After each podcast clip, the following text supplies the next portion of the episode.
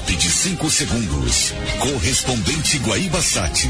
Uma produção do Departamento de Jornalismo da Rádio Guaíba, em colaboração com o Correio do Povo, TV Record e Portal R7.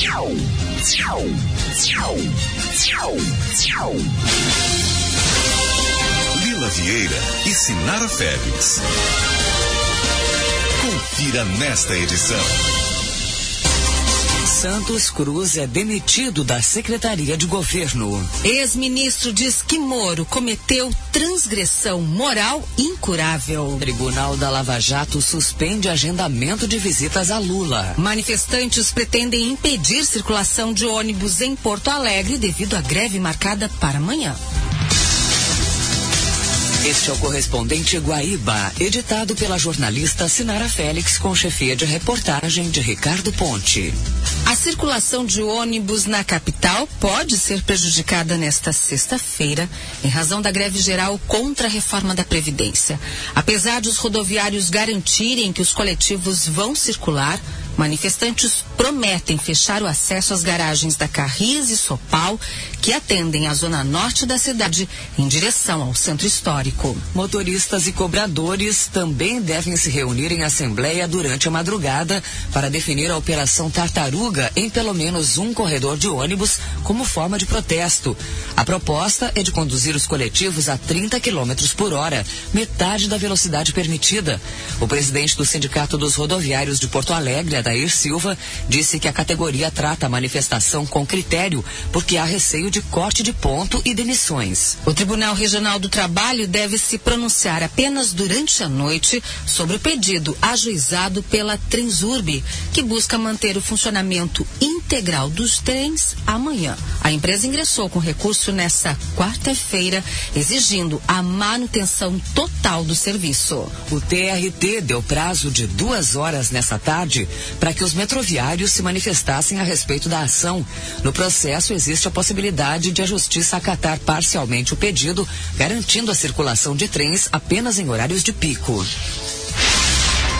Informações do trânsito, direto do helicóptero Guaíba.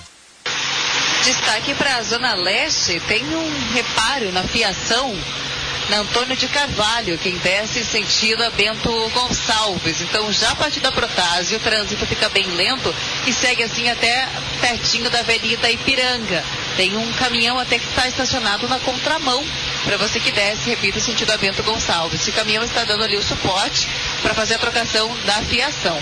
Fora isso, ainda fluxo pesado como um todo na capital gaúcha, assim, acidentes graves registrados nesse iníciozinho de noite. Falando um pouquinho do centro, para você que vai no sentido a Castelo Branco, Freeway, trânsito pesado nos acessos para o túnel da Conceição. Então, se for pela Farrapo, sentido da região do lançador, é uma melhor alternativa. Evite gato na obra. Vá de quadro elétrico Tigre, que não propaga chamas e mantém fios e cabos organizados. É Tigre para toda a obra. Com as informações do trânsito, direto do helicóptero Diana Mendel. O ministro da Justiça ou da Saúde deve apresentar na próxima semana proposta para substituir de forma gradual o Mais Médicos. Luiz Henrique Mandetta quer discutir os pontos do novo programa com parlamentares e representantes de instituições. A informação foi divulgada hoje pelo secretário de Atenção Primária à Saúde após audiência pública na Câmara dos Deputados. Conforme Erno Harzenheim, o programa tem como base dados levantados desde o início do governo Jair Bolsonaro. O plenário do Supremo Tribunal Federal decidiu por seis votos a cinco impedir que o presidente Jair Bolsonaro extinga por decreto conselhos de administração federal que tenham amparo em lei. A decisão é liminar e o tema ainda vai ser discutido definitivamente pelo plenário da Corte em julgamento ainda sem data marcada. Essa foi a primeira vez que a Suprema Corte analisou uma ação que contesta ato de Bolsonaro como presidente da República. O julgamento, que começou nesta quarta-feira, foi concluído hoje. Após a decisão, a Advocacia Geral da União informou que o governo trabalha com a possibilidade de manter cerca de 100 entre as centenas de conselhos ligados à administração pública federal que prevêem a participação da sociedade civil na formulação de políticas públicas. O presidente Jair Bolsonaro publicou hoje nas redes sociais nota de retratação pedindo desculpas à deputada federal Maria do Rosário do PT após determinação judicial. Caso descumprisse a medida, Bolsonaro teria que pagar multa diária. A justiça também determinou o pagamento de indenização de 10 mil reais por danos morais. Bolsonaro foi condenado por ter afirmado em 2014, quando ainda era deputado, que Rosário não merecia ser estuprada porque considerava a parlamentar muito feia e não fazia o tipo dele. Previsão do tempo. A noite desta quinta-feira tem abafamento e variação de nuvens em grande parte das regiões. No extremo sul gaúcho, há possibilidade de chuva, ainda em razão da instabilidade que afeta o Uruguai. A previsão para sexta-feira é de mais um dia de sol, variação de nuvens e temperatura alta que pode chegar aos 30 graus em alguns trechos. Da Metos Meteorologia, Estel Cias. Em Porto Alegre, tempo bom agora na rua Calda Júnior, 23 graus. O Tribunal Regional Federal da Quarta Região, com sede em Porto Alegre, suspendeu por unanimidade o agendamento de visitas para o ex-presidente Lula com uma semana de antecedência.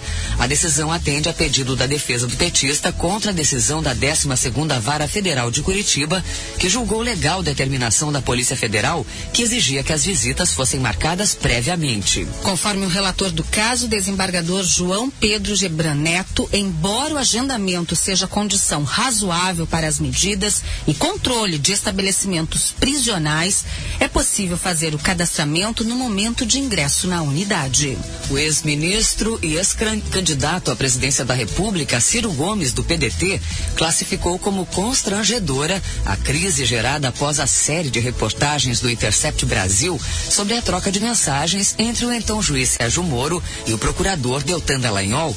A declaração de Ciro foi feita nesta quinta-feira durante entrevista ao Esfera Pública da Rádio Guaíba. Segundo ele, a condução dos julgamentos na Lava Jato extrapolou as regras da justiça.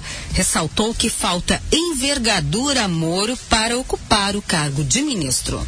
Sérgio Moro, como juiz, condenou um político e aceitou ser ministro do político que é adversário e beneficiário da condenação que ele fez. Isso em qualquer lugar minimamente sério do mundo é uma transgressão moral incurável. E, e, o Sérgio Moro não é uma pessoa séria, não é uma pessoa honrada, ele não, ele não cultiva a decência.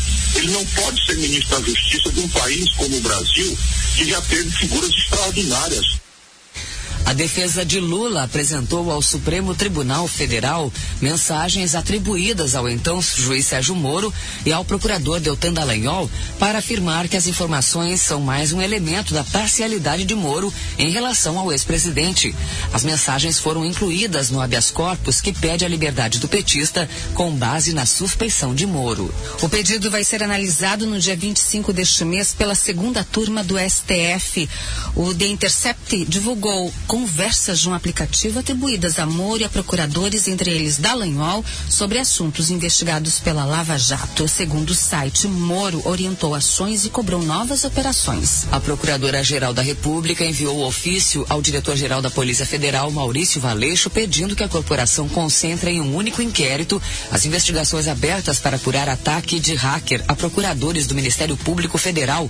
De acordo com Raquel Dodge, nesse caso, seria importante adotar uma linha de investigação investigação unificada. O presidente Jair Bolsonaro demitiu o ministro Carlos Alberto dos Santos Cruz da Secretaria de Governo da Presidência da República.